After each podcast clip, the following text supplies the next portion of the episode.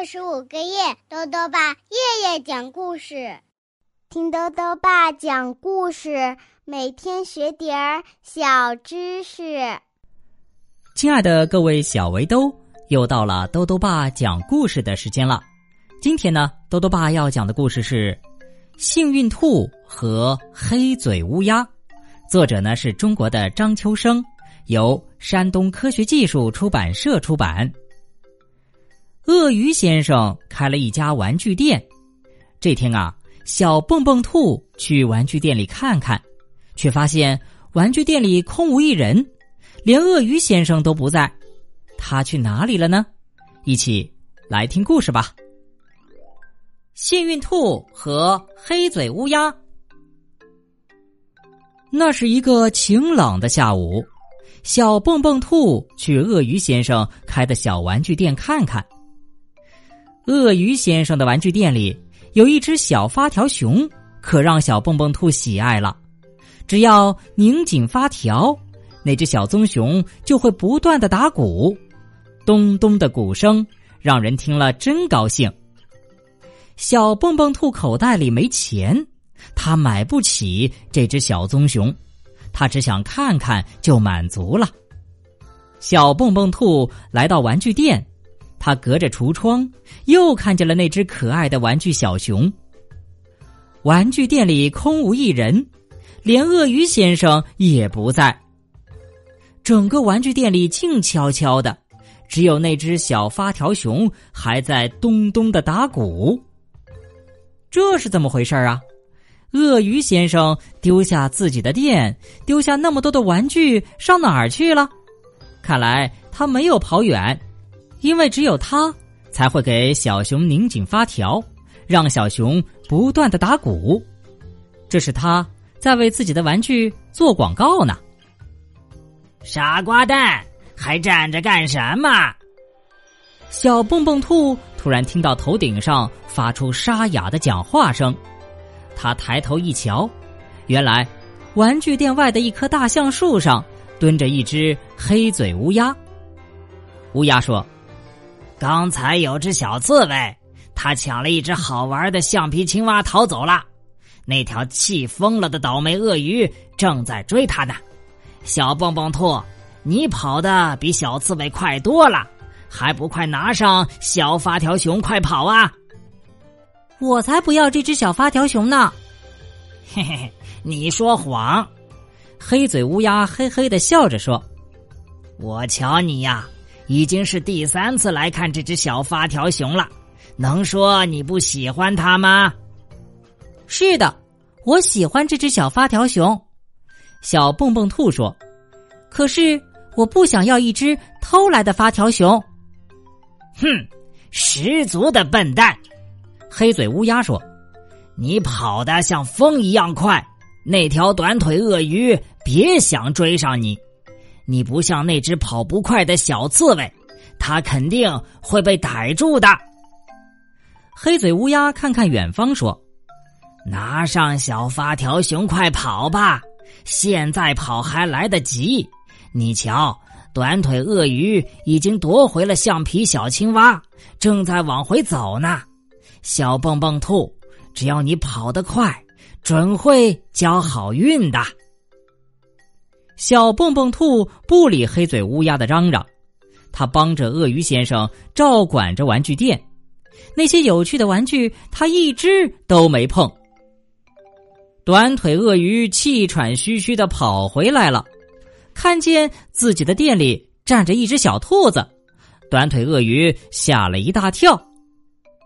短腿鳄鱼走进殿堂，看见小兔子正在帮他照管着玩具。殿堂里什么东西都没丢，他放下心来说：“那只小刺猬可真可恶，抢了我店里的橡皮青蛙，被我送到豪猪警长那里去了。”鳄鱼看看小兔说：“小蹦蹦兔，你真好，从今天起我每天雇你。”这不行啊！小蹦蹦兔着急的说：“我每天要读书写字，还要帮妈妈干活。”我只有下午四点到五点这一个小时是可以自由支配的，是吗？那我就雇你一个小时好了。”鳄鱼笑着对小兔说：“雇我干什么活儿啊？”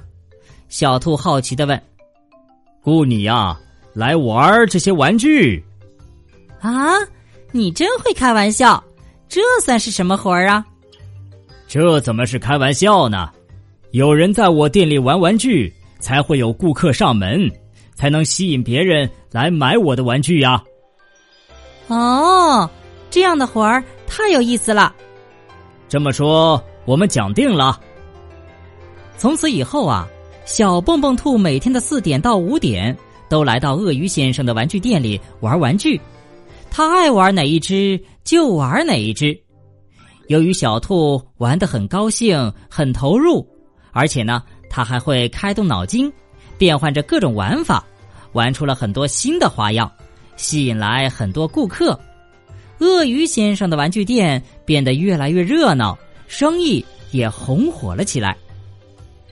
鳄鱼先生每星期都选一只玩具给小蹦蹦兔，作为对他的酬劳，其中就有那只可爱的小发条熊。小蹦蹦兔不仅自己玩，而且还把这属于自己的玩具借给所有的朋友玩。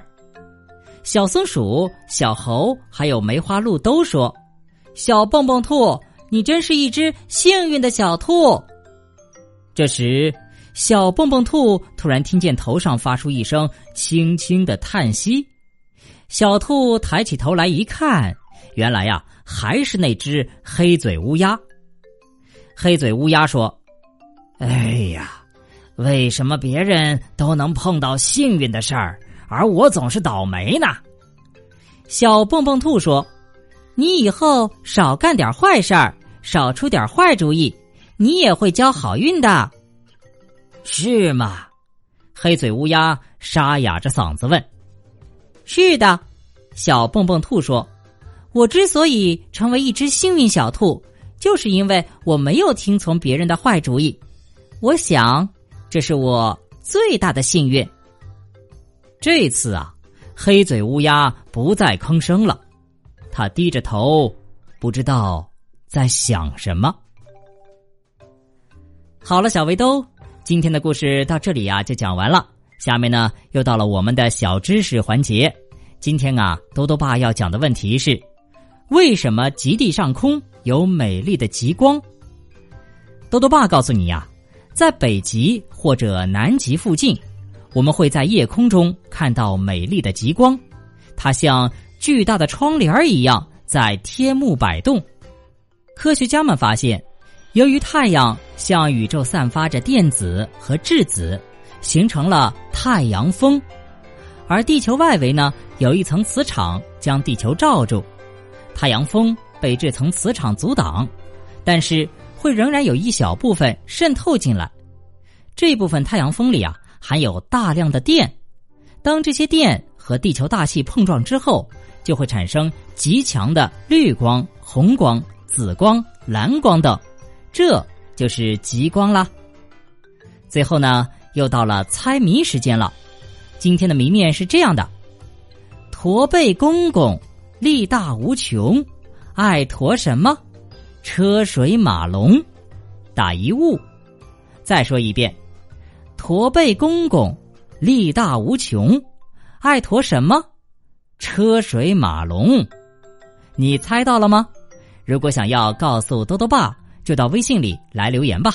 要记得多多爸的公众号哦，查询“多多爸讲故事”这六个字就能找到了。